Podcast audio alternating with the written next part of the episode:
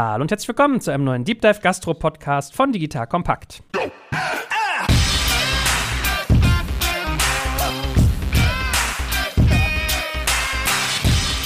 Mein Name ist Jack Kaczmarek und heute geht es wie immer um die Digitalisierung der Gastronomie und zwar um das Thema Lieferdienste.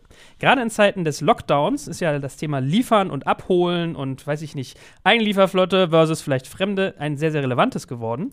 Und deswegen haben wir, und wir, das sind in dem Fall der liebe Volker Gläser, der CEO von Hospitality Digital und meine Wenigkeit, uns überlegt, wir sollten mal über das Thema Lieferdienste sprechen mit Gastronomen und wollen natürlich aber nicht nur eine Werbeveranstaltung machen, weil ich gebe ja immer als kleinen Disclaimer mit, dass die Metro bzw. Hospitality Digital auch mit uns zusammenarbeitet wirtschaftlich. Und deswegen haben wir versucht, mal einen breiten Blick zu gewinnen und haben einerseits mit dem lieben Vincent Töpsch aus dem schönen Kiel einen spannenden Gast dort und andererseits mit der Tu An Wu aus dem schönen Köln eine zweite. Deswegen, ihr Lieben, alle drei, schön, dass ihr da seid. Herzlich willkommen erstmal. Und vielleicht fangen wir mal der Einfachkeit halber an. Äh, Volker, sag du noch mal einen Satz kurz zu dir, was du machst. Dann haben wir hier schon mal die Moderatorenebene glatt gezogen und dann kommen die beiden Superprofis hier ans Vor.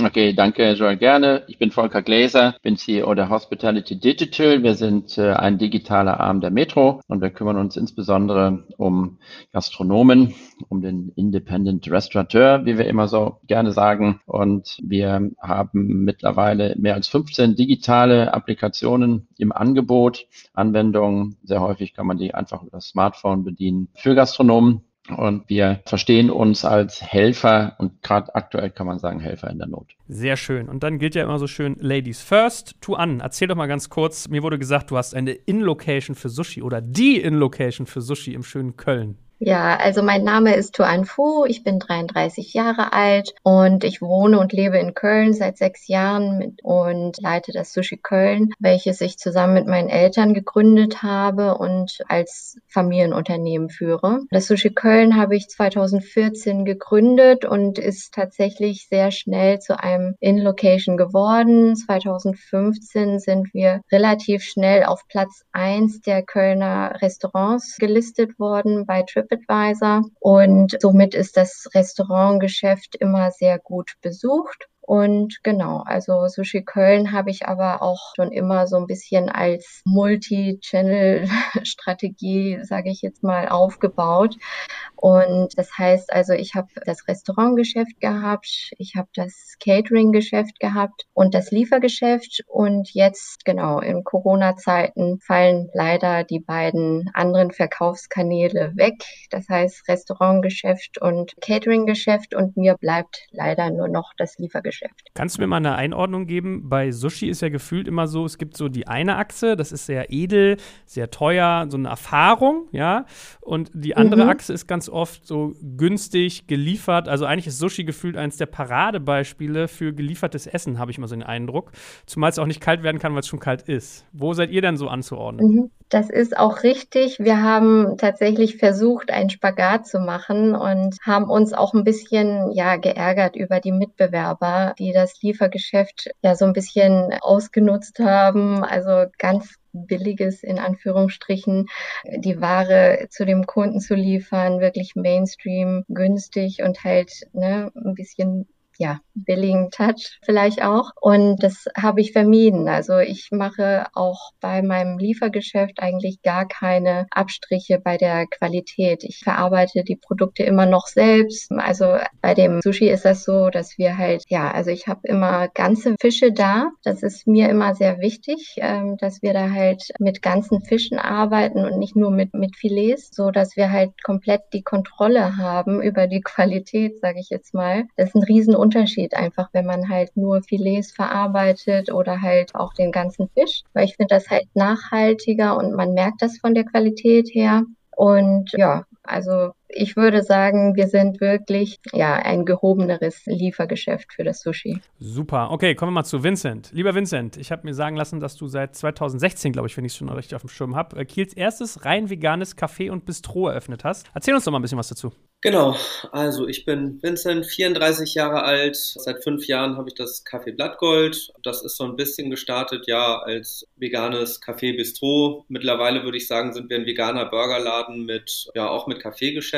Hauptaugenmerk liegt bei uns darauf, ne, rein vegan, 100% pflanzliche Küche. Das heißt, es gibt auch keine Kuhmilch zum Kaffee und auch der Chicken Burger auf der Karte ist natürlich nicht aus Hühnchen, also zumindest nicht aus tierischem Hühnchen, sondern aus pflanzlichem. Und für uns war immer ganz, ganz wichtig der Geschmack oder, sag ich mal, das, das Genusserlebnis sozusagen, ne? weil wir immer einfach zeigen wollten, dass Veganismus nicht Verzicht bedeutet, sondern auch Genuss bedeuten kann. Deswegen ja, sind die Sachen bei uns recht üppig. Ne? Es geht alles so ein bisschen Richtung amerikanisch, Soul Food, Fast Food, Tex-Mex-Küche so. Das ist letztendlich das, wo ich mich selbst auch so ein bisschen wiederfinde und eine Riesenpassion für habe. Also wir haben unter anderem hausgemacht, also wirklich hausgemachtes, selbstgemachtes, gebrautes Rootbier ich bin mir nicht sicher, ob irgendwer das in Deutschland überhaupt anbietet, weil es total nischig und absurd ist. Aber das äh, spiegelt einfach so ein bisschen unsere Passion wieder für diese Kultur für dieses Essen. Und ja, letztendlich geht das dann halt auch immer in die üppige Ecke, ne? Sahnetorten, Cupcakes, Donuts, Cheeseburger, doppelstöckig und so weiter. Einfach um mit diesem Klischee zu brechen, dass Veganer einfach langweilige Körnerfresser sind. Wir haben auch kein grünes Logo.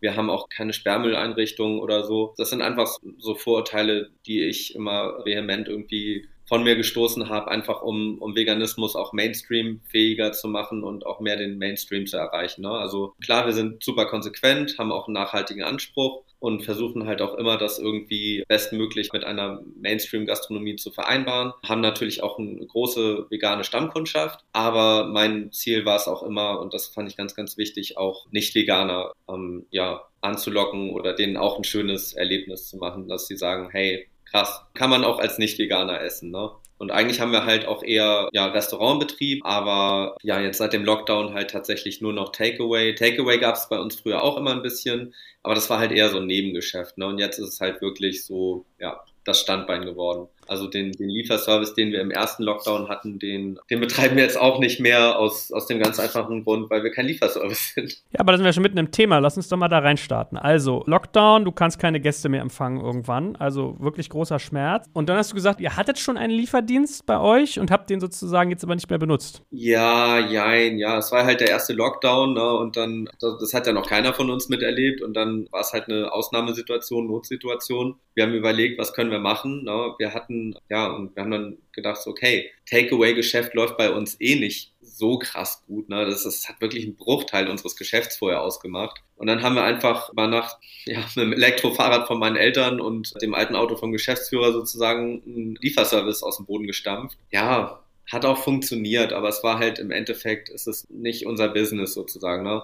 Ich bin ja auch kein gelernter Gastronom, aber ich habe das Gefühl, ein Lieferservice läuft schon nochmal anders als jetzt, sag ich mal, normaler Restaurantbetrieb oder auch nur Takeaway-Betrieb. So, ne? Das war schon logistisch. Wir haben da viel gelernt, aber wir haben halt auch gelernt, dass wir es nicht so gerne machen möchten. Also Woran liegt denn das? Was ist denn das, wo ihr sagt, es ist nicht Teil eurer DNA? Naja, also zum einen ist es natürlich, wie du gerade schon meintest, Sushi ist kalt, das kann nicht kalt ankommen. Ne? So ein Burger ist nochmal was anderes. Klar sind wir irgendwie ein Stück weit mehr prädestiniert für Takeaway oder Liefergeschäft als, sagen wir, jetzt ein Stern Sterne-Restaurant oder sowas. Aber trotzdem sind Pommes, die irgendwie zehn Minuten in der Pappschachtel sind und zehn Minuten ist ja eigentlich auch noch kurz, nicht so toll. Und genauso ist es mit den Burgern ich war qualitativ immer ein bisschen unzufrieden und dann sind wir halt, keine Ahnung, vor so Aufgaben gestellt, dass dann teilweise, ja gut, da mag sein, dass jetzt so, so eine Plattform wie Order oder so da Abhilfe schaffen kann, aber wir haben früher die Bestellungen wirklich nur per Telefon reingenommen dann hast du einfach immer Peakzeiten gehabt, wo einfach, keine Ahnung, 10, 20 Leute auf einmal anrufen, die kommen schon nicht mehr durch, weil wir nur eine Leitung haben, weil wir einfach kein Lieferservice sind. Also ich hatte einfach das Gefühl, unterm Strich,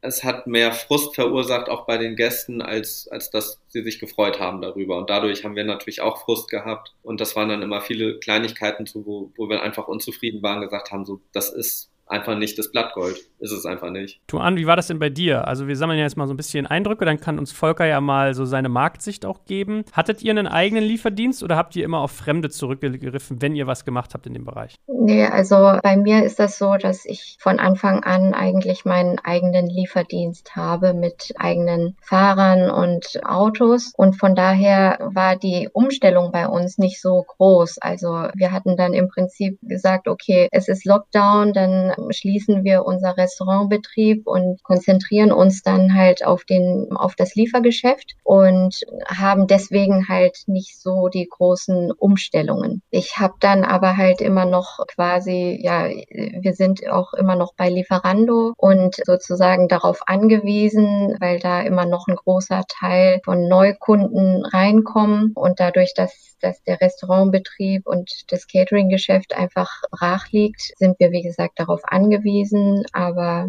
zum Glück war die Umstellung nicht so groß. Volker, du hast die ganze Zeit fleißig genickt. Das können ja unsere Hörerinnen und Hörer nicht sehen, aber ich kann es ihnen erzählen, dass du das getan hast, äh, speziell als Vincent geredet hat. Also ich lerne, was ich jetzt deinem Gesicht entnehme, dass du öfters auf die Situation triffst, dass Gastronomen sich mit dem Thema Liefern nicht so richtig identifizieren können, weil es ein bisschen ein anderes Spiel ist. Ja, äh, Joel, das ist so. Das, was wir jetzt von Vincent und Tuan gehört haben, ist für uns bei der Hospitality Digital jetzt äh, nichts Neues. Und das zeigt der einen Seite die Notwendigkeit dieses Pick-up oder Delivery-Geschäfts, äh, gerade eben in dieser Phase, die schwierig ist und ich glaube, das ist eindeutig, dass du heute solch ein Standbein einfach brauchst, wenn du dein Geschäft weiter betreiben möchtest. Auf der anderen Seite haben wir auch gehört, dass von beiden, und das spiegelt äh, die Situation in bestimmten Segmenten im Markt. Wer sagt, ich ähm, sag mal, setze auf Qualität, der hat natürlich den Anspruch zu sagen, okay, ich bin mir nicht sicher, ob nach, keine Ahnung, 20 Minuten äh, Auslieferung meine Ware, meine Speisen noch wirklich so gut sind, wie ich es gerne hätte. Und deshalb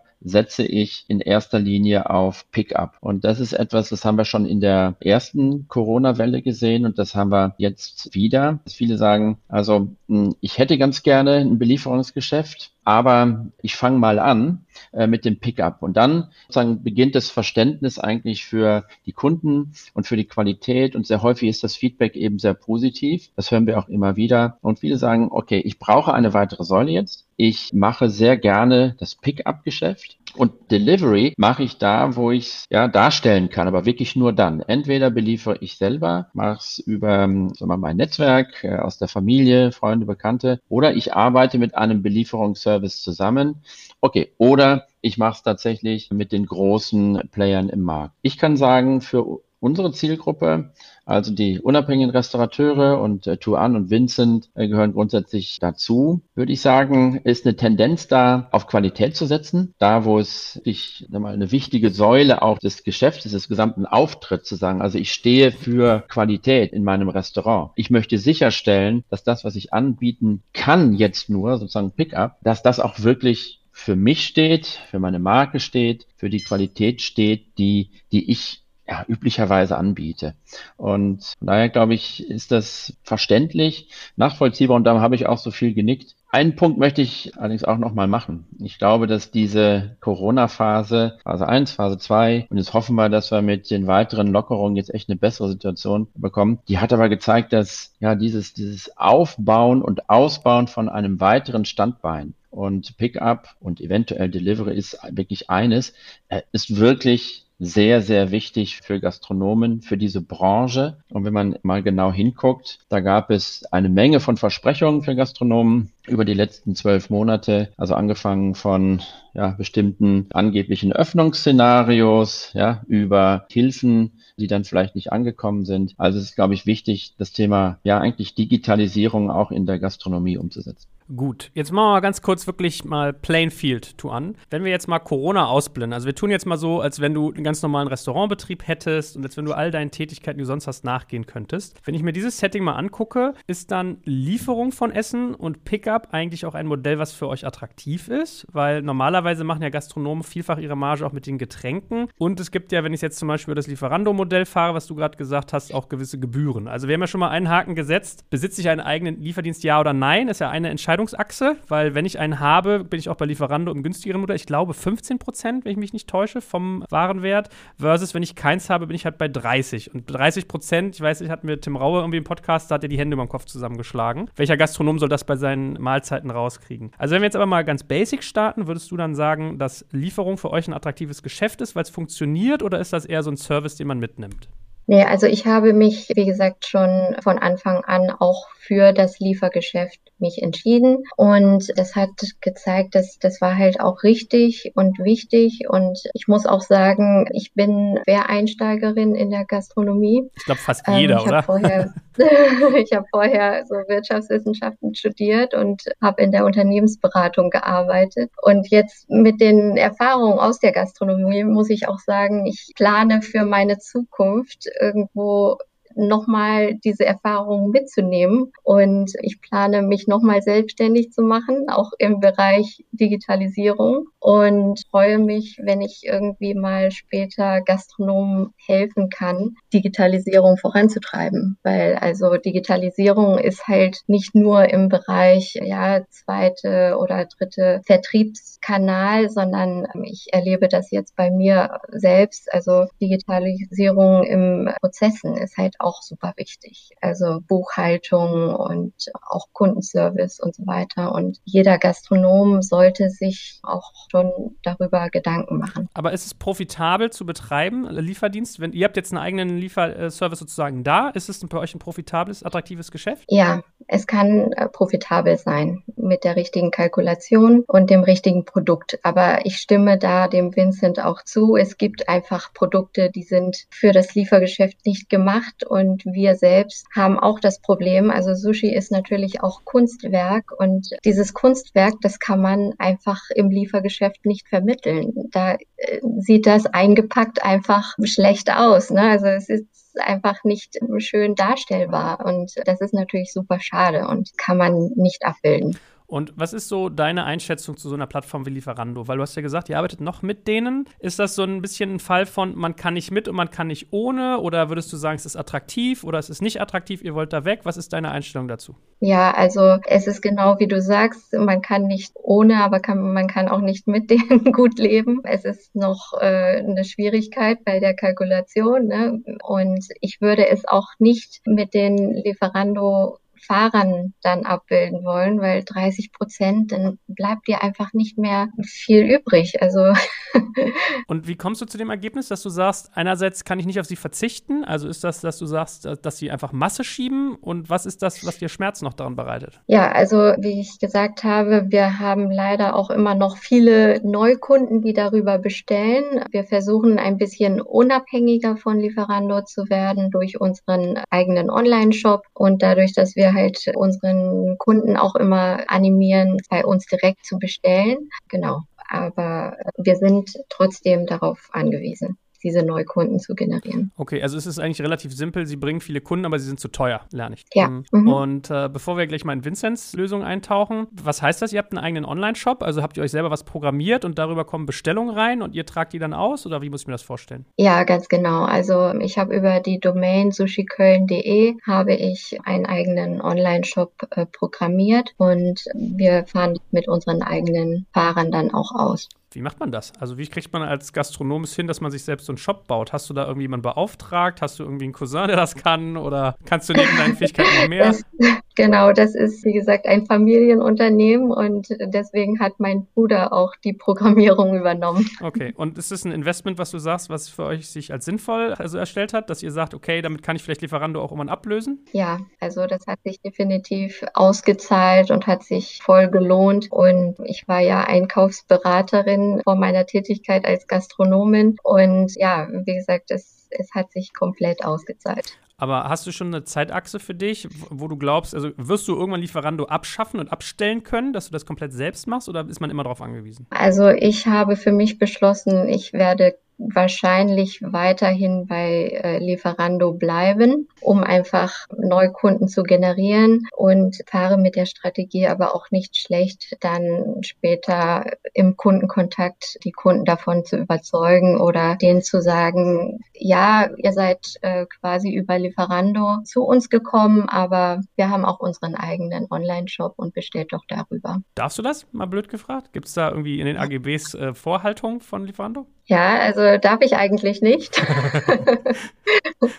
Lieferando macht auch schon eine Kopie quasi von unserem Online-Shop und es gibt also nicht nur die Plattform, sondern es gibt auch Kopien von unserem Online-Shop. Und das finden wir natürlich nicht so toll, aber da wurden wir auch aufmerksam gemacht von einer Kundin, Die hat uns gesagt, ja, wisst ihr übrigens, ihr habt noch einen Online-Shop, der wird aber von Lieferando betrieben. Ja, das ist ja gerade durch die Presse gegangen. Also soweit ich weiß, ist es, glaube ich, seit 2010 und das wissen viele aber nicht schon ein Prozedere, dass Lieferando so eine Art Ghost-Sites irgendwie selbst pflegt. Das heißt, mhm. die bauen quasi Webseiten für Restaurants und es erweckt den Eindruck, als wenn das vom Restaurant so sei, aber das Ordering, der Prozess läuft quasi über Lieferando, sodass ich wieder quasi in der Schleife bin, das zahlen zu müssen. Und da man natürlich als ja. so ein großes Unternehmen sehr viel mehr Verständnis hat von irgendwie Suchmaschinenoptimierung und Co., ranken die in der Regel auch besser. Also ihr merkt sowas auch, ja? Ja. Vincent, wie ist denn dir damit ergangen? Also, du hast ja gesagt, ihr hattet erst was, habt da so ein bisschen hemdsärmlich probiert, habt gemerkt, es passt nicht zu euch. Wie hast du dich dann aufgestellt, als dann gemerkt hast, okay, ich muss aber, kann gerade gar nicht anders wegen Corona? Ja, also ganz zuerst einmal bin ich sehr überrascht, was ihr da gerade erzählt habt. Das habe ich noch nicht gehört. Mag vielleicht auch ein bisschen daran liegen, dass wir uns immer oder dass ich mich quasi vehement gegen, also Foodora war das ja früher noch, die bei uns angefragt hatten und dann Lieferando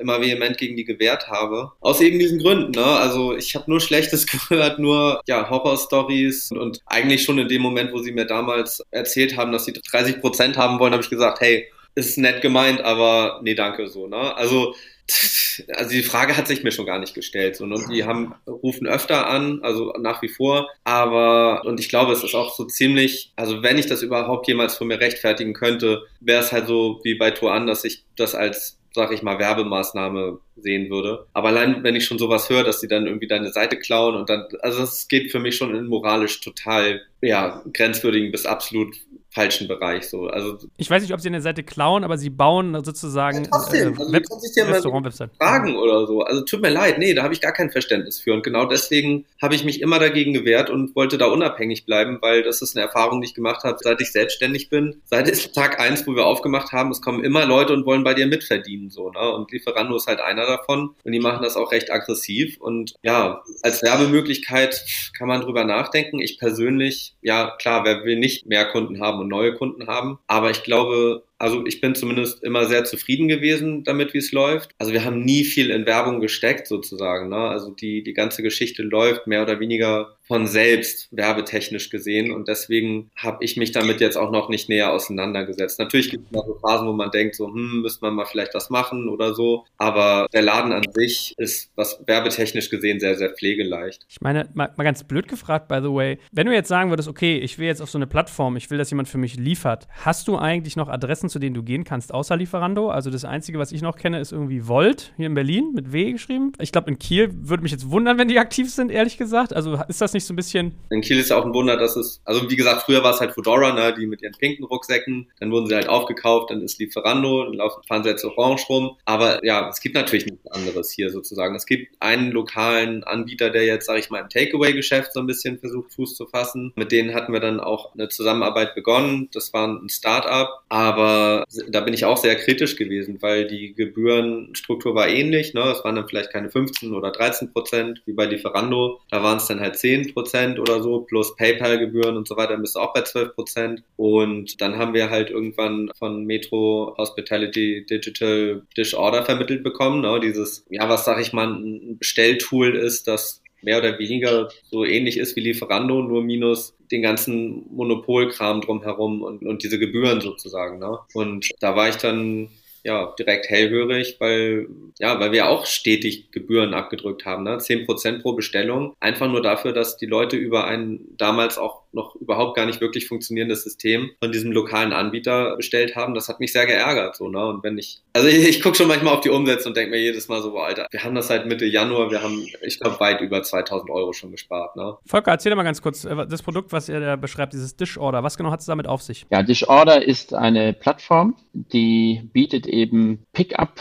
und Delivery grundsätzlich mal an. Also ein Gastronom, eine Gastronomin kann sich ein eigenes Standbein aufbauen. Wir verlangen im Unterschied zu anderen Anbietern eben keine Provision in Abhängigkeit vom Bestellvolumen, sondern es gibt eine monatliche Grundgebühr und that's it. Die liegt bei 49 Euro. Da wir die Plattform in unterschiedliche Märkte ausrollen, ist es von Land zu Land ein bisschen unterschiedlich. Unser Ziel dabei ist es, dem Restaurateur zu helfen, eben einen eigenen Kanal zum Kunden aufzubauen.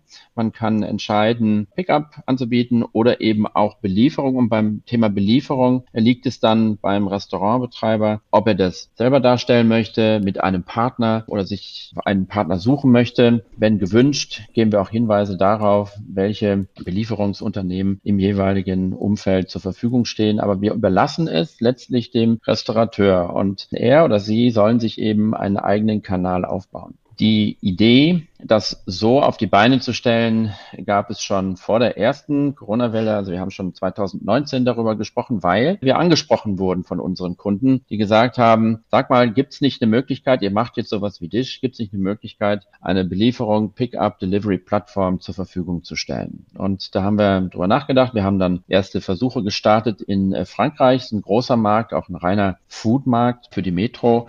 Und da haben wir gesehen, das ist ein sehr interessanter Ansatz. Wir helfen letztlich dem Restaurantbetreiber, seine Kunden anzusprechen, eigenen Kanal aufzubauen, ohne großen Aufwand. Und ja, eben dann eröffnen wir die Möglichkeit, Kunden letztlich direkt anzusprechen. Also wir basteln da keine Websites, auf die man nicht zugreifen kann. Eben dieses Beispiel, das du nochmal gebracht hast, ist ja so, als würde jemand jetzt äh, für mich, für uns jeweils privat mal Vermarktung durchführen über eine Seite mit unserem Namen. Da hast du dann keinen Zugriff mehr drauf.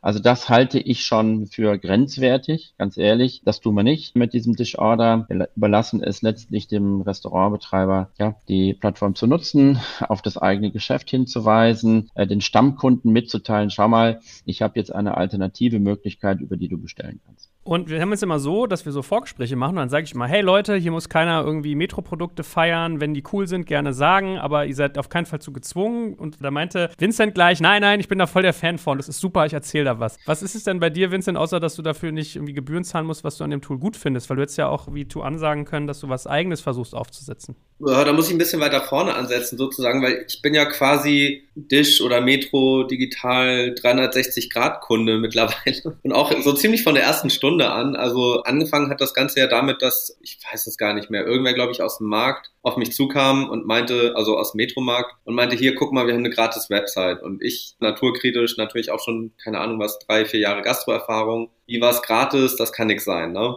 Ich habe es mir angeguckt und ich hatte zu der Zeit sowieso ziemlichen Ärger mit unserer Webseite und ja, das war so eins dieser typischen Beispiele, wo ja junger Gastronom bin ich halt drauf reingefallen. Ne? Ist irgendwer angekommen, hat mir eine Webseite verkauft, hat gesagt, hey, wir machen hier einen tollen Deal, alles super toll und schick und so weiter. Letztendlich war das irgendwas aus dem Baukasten, wofür wir sehr, sehr viel Geld bezahlt haben und was auch nie wirklich zufriedenstellend lief. Und dann hatte ich mir halt die Website angeguckt. Die hatte ich eigentlich dann, das war mehr so ein Versuch irgendwie auch. Und dann hat aber auch alles sehr, sehr intuitiv und spielend ineinander gegriffen. Und ich habe da innerhalb von ein, zwei Stunden ja eine komplette Webseite da auf die Beine gestellt, die, ja, ich sag mal, mindestens so gut aussah wie die davor. Zumindest auch für den Preis von 0 Euro. Und also da, da waren jetzt die einzige Kleinigkeit, die mich wirklich gestört hat, war, dass man auf der Seite sozusagen in gewissen Bereichen so gesiezt wird, wo wir unsere Kunden einfach nur duzen. Und das konnte man jetzt nicht ändern. Da gibt's halt so Bereiche, ne, da geht das nicht. Das ist halt ein Baukastenprinzip. Aber das war dann auch schon so ungefähr das Schlimmste. Und dann wurde das Angebot da immer weiter ausgebaut. Dann gab es, gab es noch das Reservierungstool, ne, auch ganz wichtig, um Reservierungen im Laden dann zu koordinieren. Auch super, super praktisch, weil dann kriegen die Gäste, wir haben es früher alles mit dem Telefon gemacht, ne, wirklich Telefon und Zettel, ganz oldschool. Und da ist jetzt halt einfach so, nimmst die Reservierung an, die kommt rein, nimmst die an, Gast kriegt Erinnerungs-E-Mail, Erinnerungs-SMS und nochmal kurz vorher und nachher und es ist einfach super praktisch so, ne? Also es ist alles an einem Ort du hast, kannst die Gäste anrufen, wenn du möchtest. Ne? Und das sind dann einfach auch Punkte, wo im Betrieb dann Zeit eingespart wird. Genau, dann kam der Lockdown und dann kam irgendwann Disorder und das hat halt auch einfach viel, viel besser funktioniert als das von den lokalen Mitbewerbern hier. Ne? Da, waren, da waren so schlimme Fehler drin bei denen. Ich möchte da jetzt auch gar nicht ins Detail gehen, ich möchte die jetzt nicht in Verruf bringen oder so, aber da waren so Sachen, die haben mich so maßlos geärgert, wo ich dachte so, habt ihr überhaupt mal mit der Gastronomie euch auseinandergesetzt? Oder seid ihr einfach nur ein paar Programmierer, die eine flotte Idee hatten? So, ne? Die Idee an sich war jetzt vielleicht nicht schlecht, aber das wurde überhaupt nicht unseren Bedürfnissen gerecht. Und das ist jetzt halt bei Disorder ganz anders so. Ne? Es ist viel, viel besser Hand zu haben. Und klar gibt es da auch Verbesserungsvorschläge. Ne? Ich bin ja auch selber öfter relativ eng in Kontakt mit teilweise den Entwicklern jetzt auch. Also hatte ich letzte Woche auch ein Gespräch. Und das ist ein sehr, sehr fruchtbarer Austausch soweit. Und da passiert so viel auch gerade. Die haben mir gerade so einen kleinen Sneak Peek gegeben auf den neuen Shop. Der soll jetzt irgendwie auch nochmal komplett neu umgestaltet werden. Und ich bin ja schon zufrieden, aber es sah echt nochmal ein bisschen auf aufgeräumter, bisschen durchdachter, intuitiver aus. Ja, ich, das sind wirklich am Ende sind es Kleinigkeiten, wo ich dann sage, so hier könnte man vielleicht ein bisschen besser machen, hier kommt der Kunde manchmal nicht so gut klar. Aber im Großen und Ganzen ist es übersichtlich, intuitiv, wie man sich halt einen Webshop vorstellt. Kosten sind überschaubar, ja, und wir haben, und du hast es halt auch gleich integriert auf der Webseite, ne? Du hast, wir haben die Webseite von Dish und dann sagst du, ja, ich möchte auch Dish Order und dann machst Klopp und du hast einfach direkt mitten auf der Webseite einen Button, jetzt hier Essen bestellen, Abfahrt, so, ne? Nichts kompliziertes, nicht irgendwie, irgendwer muss dir dann HTML-Gedöns reinprogrammieren oder was weiß ich. Ich, ich habe auch keine Ahnung von Webseiten und all dem, so, so rudimentär, aber ich habe keine Lust, mich damit auseinanderzusetzen. Und das ist halt auch schön, wenn man, na klar, tu an, wenn man so einen Bruder hat, der das macht und das auch gut macht und einen da betreut, hey cool. Aber das ist Luxus, den die allermeisten Gastronomen nicht haben und, und auch von der Zeit her nicht. Ich habe gar keine Lust, das zu betreuen oder sonst irgendwas. Ich will da einen Button haben und dann soll das losgehen.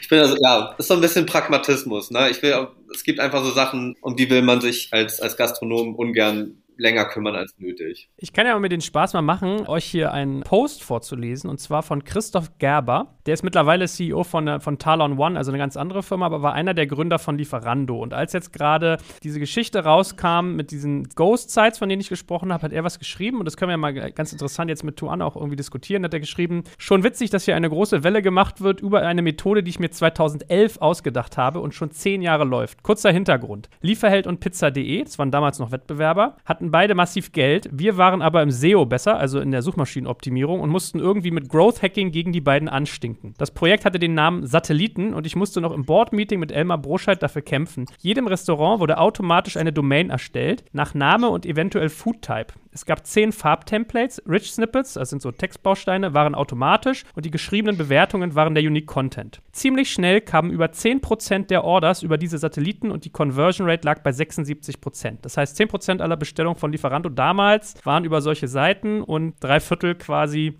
sind auch wirklich zu Kunden geworden. Und kleiner Nachtrag schreibt er noch, Ende 2013 kamen 15 Prozent der Neukunden über diesen Kanal und damals hatten die Restos, also die Restaurants, die Möglichkeit gehabt, die Domains zu claimen. Wie das jetzt gemacht wird, weiß ich nicht. Und was ich ja daraus lerne, was ja eigentlich ganz interessant ist, und das würde mich aber interessieren, Tuan, dass ja offensichtlich die Kundinnen und Kunden schon den Wunsch haben, bei den Restaurants direkt zu bestellen. Also man will eigentlich das Restaurant unterstützen und bei mir ist es auch so, dass ich ganz oft eher mit dem Auto mal hinfahre und es selber hole, als denen die Kosten aufzubürden. Weswegen ich ja noch neugierig wäre, du machst das ja nicht, dass dass du bei Lieferando sagst, die sollen bei dir privat stellen. Das darf man ja nicht, ja. Aber wenn du es machen würdest, funktioniert das gut? Also sind eure Bestellraten, die über euren Shop kommen, sozusagen ähnlich gut bei Lieferando? Ja, doch. Also die Kunden, dadurch, dass es hier in Köln gibt ja bestimmte Stadtteile, die, die Fädels, wir halten da schon immer sehr gut zusammen.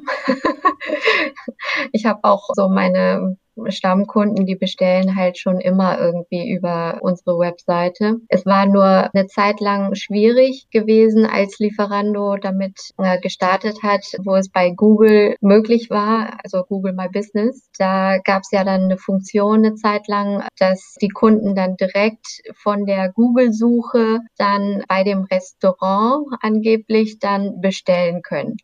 Aber dieses Tool ist, äh, davor ist im Prinzip dann der Lieferando-Shop geschaltet. Das heißt, die Kunden denken, die haben uns gegoogelt, haben uns gefunden und bestellen über uns. Und das ist aber einfach nicht richtig. Also die haben dann über den Lieferando-Shop bestellt. Und das war halt schwierig gewesen. Lieferando hat uns natürlich auch nicht Bescheid gesagt, ne?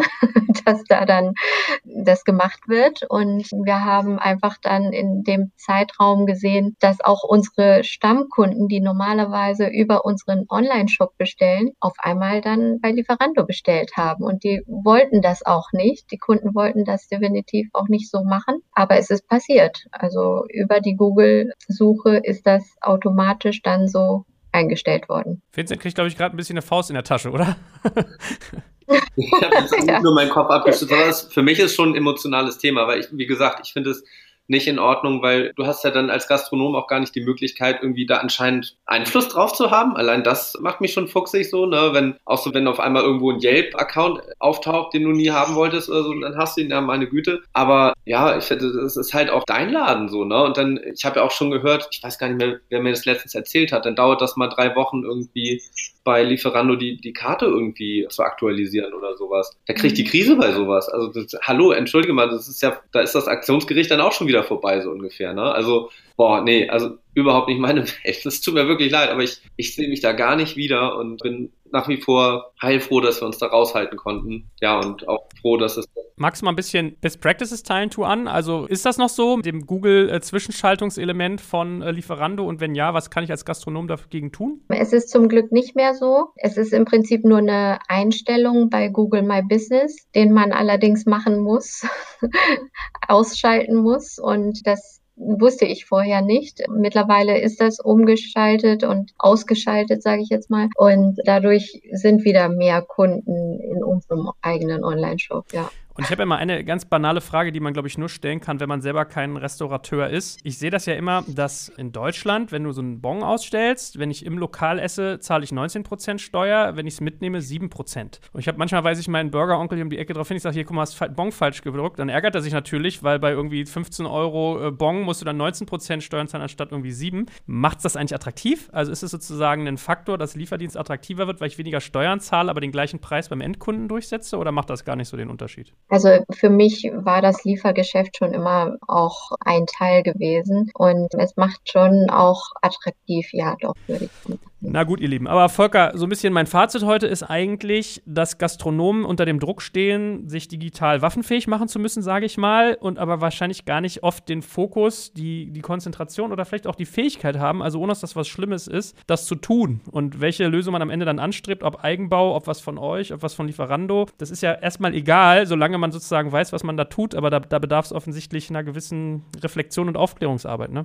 Das glaube ich auch. Also das haben wir von Duan eben auch nochmal gehört. Man muss es wissen wissen, dass man bestimmte Funktionalitäten da disablen kann. Die Tatsache, dass sag mal, eine Website sag mal, geowned wird von jemand anders, vielleicht fällt dir das so schnell auch erstmal gar nicht auf und dann fragst du dich, sag mal, wo bleibt denn jetzt der Traffic auf meiner eigenen Website? Dann siehst du, das ist ja in der Branche wie in vielen anderen Branchen auch so. Die Erfahrung mit digitalen Tools, die kommt natürlich dann mal mit jüngeren Generationen, das ist klar. Gut, ihr beide gehört jetzt John Vincent definitiv auch dazu. Aber sehr häufig ist ja der Fokus auf dem Geschäft, also äh, aufs Restaurant ausgerichtet und dann passieren da irgendwelche Sachen im Internet, die du dann vielleicht nicht beeinflussen kannst oder du weißt nicht, wie du es beeinflussen kannst. Und das sind Themen, die die sind wichtig, das haben wir von Vincent ja auch nochmal klar gehört. Das ist ja dein Laden. Also das ist ja dein Geschäft und da passiert irgendetwas, das du vielleicht dann jetzt mittlerweile beeinflussen kannst oder nicht. Du musst es wissen. Dafür brauchst du ein gewisses, entweder Budget, um eine Agentur zu beauftragen, die dir das macht, oder du musst es dir selber angeeignet haben, das Wissen. Also das ist schon natürlich, wie wir alle wissen, eine interessante Branche, eine tolle Branche und die sollte doch die Freiheiten haben, die sie auch verdient hat. Nicht nur was das Angebot angeht, sondern auch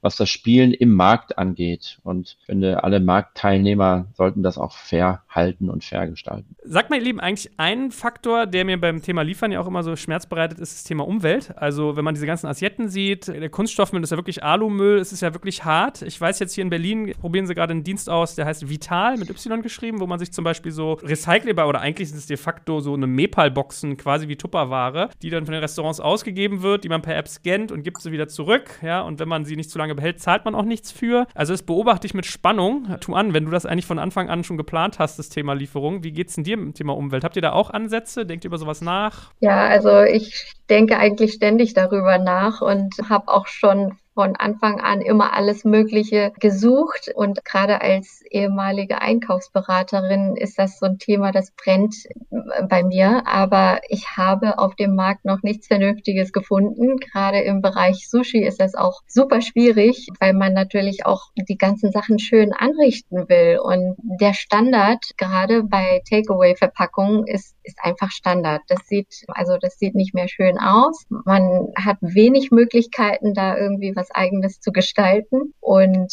genau, und das ist auch noch ziemlich viel Müll, wie du gesagt hast. Und also das Thema beschäftigt mich seit der Eröffnung. Vincent, wie ist es bei dir? Ich weiß mich, wir haben hier so, wenn ich mir so Burgerlokale angucke, und das ist ja egal, ob die vegan oder aus Fleisch sind. Ich, ich bin ja mittlerweile so, ich rümpfe ein bisschen die Nase, wenn ich so wirklich diese Plastik Verpackung kriege. Weil mittlerweile gibt es ja schon teilweise für Burger so kompostierbare Geschichten. Also ist es auch was, wenn du vegan bist? Ich meine, Tierwohl ist ein Thema, das fängt irgendwie bei, beim Tier an, aber hört ja irgendwie auch bei Umweltfragen auf. Beschäftigst du dich damit auch? Ist es was, was euch irgendwie, oder auch wie, wie man zum Beispiel zum Kunden kriegt, CO2-frei? Sind das alles Sachen, wo man drüber nachdenkt als Veganer? Ja, klar, absolut. Also Veganismus hört halt gerade nicht bei Umweltfragen auf, sondern ist eigentlich die Umweltfrage überhaupt. Klimakiller Nummer eins ist und bleibt nun mal Massentierhaltung und deswegen sind wir zwar nicht vor Kritik gefeit, was jetzt irgendwie Verpackungsmaterialien angeht, aber ich glaube, wir würden uns selber unglaubwürdig machen und auch, ja, damit auch nicht wohlfühlen, wenn wir da nicht auch drüber nachdenken würden. Nun haben wir vielleicht ein bisschen rustikaleren Ansatz und ein bisschen das Glück, dass Burger in, in Pappkartons besser funktionieren als Sushi. Tendenziell ist es eh so, dass ich finde, dass es in Pappe einfach schöner ist, weil es nicht so krass schwitzt, wie, sag ich mal, jetzt im, in diesen alten, was sind das so, Schaumstoff Kartons oder so. Mhm. Wir haben da von Anfang an auf jeden Fall immer Wert drauf gelegt, kompostierbare, zumindest Papp oder recycelbare Pappverpackungen zu haben. Dennoch fällt natürlich Müll an, so. Ich würde es gerne am liebsten vermeiden, aber da ist momentan keine bessere Lösung in Sicht. Klar, wir haben mittlerweile kein Plastik mehr im To-Go-Bereich, also auch was Kaffee und so weiter angeht, so, ne? Auch Strohhalme und so weiter, jetzt aus Bio-Kunststoff und so weiter. Aber das ist für uns schon von Anfang an auch mehr oder weniger keine Frage gewesen, ne? weil wir natürlich Wert auf Nachhaltigkeit legen mit Biostrom, mit frag mich nicht noch was, mit den ganzen Verpackungsmaterialien und so weiter. Und klar, das spielt da völlig mit rein und ist ein ganz, ganz wichtiger Bestandteil. Und wenn ich dann, aber auf der anderen Seite ist es für mich auch oft so, wenn ich so mitkriege, dass, ja, dass dann hier in Kiel war so eine Initiative Kiel Plastiktütenfrei und so weiter. Und dann, dann gibt's Kritik, weil, weil man mal einen Strohhalm oder eine Plastiktüte hat wo dann eigentlich das viel, viel größere Umweltproblem tatsächlich der Fleischkonsum ist. Da ist, fehlen mir dann auch immer, fehlt mir dann immer so ein bisschen das Verständnis dafür, wo ich denke so, yo Leute, Plastiktüten sind nicht cool, aber ich sag mal so, er muss jetzt nicht sozial geächtet werden, ne? Okay, verstehe schon auch. Und gibt große, große Hebel und kleine Hebel. Volker, ich meine, ihr verkauft das Zeug ja auch an Gastronomen. Was siehst du da am Markt? Gibt es da irgendwie Tendenzen, dass solche Assietten und Co., dass das irgendwie umweltverträglicher wird? Also gibt es eine Menge Tendenzen im Markt. Gerade auch deutsche Unternehmen sind da sehr aktiv. Ich glaube, du hast auch mit unserem Fabio Ziemsen gesprochen, der jetzt das Thema NX Food macht. In dem Umfeld haben wir immer wieder über solche Anbieter gesprochen. Das ist etwas, das wird kommen. Es gibt interessante Ansätze, interessante Unternehmen, die sich darum kümmern. Und ich finde es natürlich toll zu hören, dass Pappe oder ein recycelbares Material genutzt wird. Metro ist da ja auch wirklich ein echter Nachhaltigkeitschampion bei diesen Themen. Ich würde mal sagen, da sehen wir in den nächsten zwölf Monaten noch eine Menge an Innovation.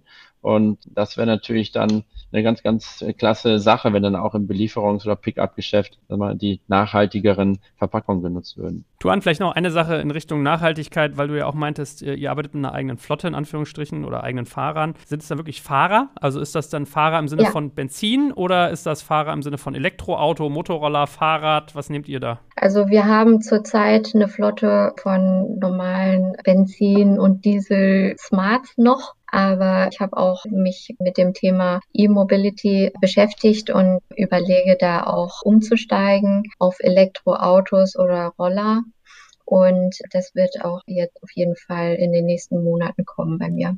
Gut, ihr beiden, macht doch mal vielleicht ein kleines Schlusswort. Also, Tuan und Vincent, was sind so eure, also, was ist so euer Outlook? Wie, wie, seht ihr so das kommende Jahr? Womit rechnet ihr? Welche Ziele setzt ihr euch, wenn ihr auch gerade über das Thema Lieferdienst nachdenkt, aber vielleicht auch insgesamt so, dass wir mal einen kleinen Lockdown-Corona-Abschluss mit vielleicht äh, Silberstreifen am Horizont haben? Ja, dann fange ich mal an. Also ich habe für dieses Jahr mir das Ziel gesetzt. Ich habe ja auch schon gesagt, ich habe viel gelernt durch Corona, dass es sehr, sehr wichtig ist, sich mit Digitalisierung auch auseinanderzusetzen. Und ich kann es nur jedem, nicht nur jedem Gastronom empfehlen, also eigentlich alle Gewerbetreibende. Also ich denke da auch an die Einzelhändler und quasi die Vorbereitung auf nach Corona, sage ich jetzt mal. Ne? Da steht aber halt auch noch einiges an Aufgaben. Ich denke da an, ja, an die Schritte der Öffnung. Wie registriert man äh, Kunden? Wie sieht das mit dem Datenschutz aus? Also da kommt noch ganz, ganz viel auf uns zu. Und ja, da kann ich nur jeden empfehlen, sich damit jetzt halt auseinanderzusetzen und sich vorzubereiten auf das, was jetzt noch kommt. Vincent, wie ist bei dir? Ja, also für uns ist so, es ist nach wie vor im Lockdown, ist es halt irgendwie so ein, so ein Durchhalten, ne? ohne Perspektive ist es schlecht. Und für mich ist ganz klar die Perspektive, dass wir irgendwann wieder aufmachen können. Da haben wir alle Bock drauf. Jeder Einzelne bei uns im Laden, da freuen wir uns tierisch drauf. Wir wollen die Terrasse nochmal komplett umbauen, äh, Plätze erweitern, sicherlich auch nochmal über vielleicht einen zweiten Laden nachdenken. Wir sind einfach voller Tatendrang und haben total Bock auf Gastronomie. Das hat sich jetzt so angestaut und ich glaube bei den Gästen auch. Und äh, gerade jetzt, der letzte Sommer hat das ja auch gezeigt, dass da auch bei den Gästen total so ein Bedürfnis nach ist. Genau, deswegen haben wir uns auch einen Plan zurechtgelegt, ne, wie das jetzt ablaufen könnte mit, mit der Eröffnung. Da muss ich auch nochmal sagen, hat, hat mir auch Metro Digital viel geholfen. Da gibt's, ich weiß nicht, hattet irgendwie auch mal so Workshops irgendwie, da habe ich ein bisschen was mitgenommen. Stichwort Gästeregistrierung gibt's auch ein Tool von. Also es gibt halt nichts, was es nicht gibt sozusagen. Ich fühle mich da sozusagen in der Hinsicht super aufgestellt. Das ist eine riesen Hilfestellung und ja, wir, wir stehen in den Startlöchern und warten einfach nur noch auf das Goal. Es wird sicherlich nicht von heute auf morgen so sein wie immer oder wie früher. Aber wie Tuan schon gesagt hat, man hat unglaublich viel gelernt. Ich glaube, jeder Gastronom, der es durch diese schwierige Zeit geschafft hat, kann sich mehr als nur auf die Schulter klopfen. Ja, das ist so eine Situation hatte noch nie jemand und ich weiß ganz genau, wenn noch mal sowas kommt, dann werden wir das auch schaffen und allein das gibt schon einen riesen, riesen Selbstbewusstseinsboost. Ich bin da sehr, sehr zuversichtlich eigentlich und ja, ich freue mich auf die Zeit danach. Gut, also ich lerne hier als Schlusswort, Digitalisierung ist everywhere und wir haben alle Bock auf Gastro. In diesem Sinne, besser kann ich es ja gar nicht sagen. Ich danke euch ganz herzlich und drücke euch die Daumen. Vielen, vielen Dank, ihr Lieben. Danke, danke auch. Tschüss. Tschüss.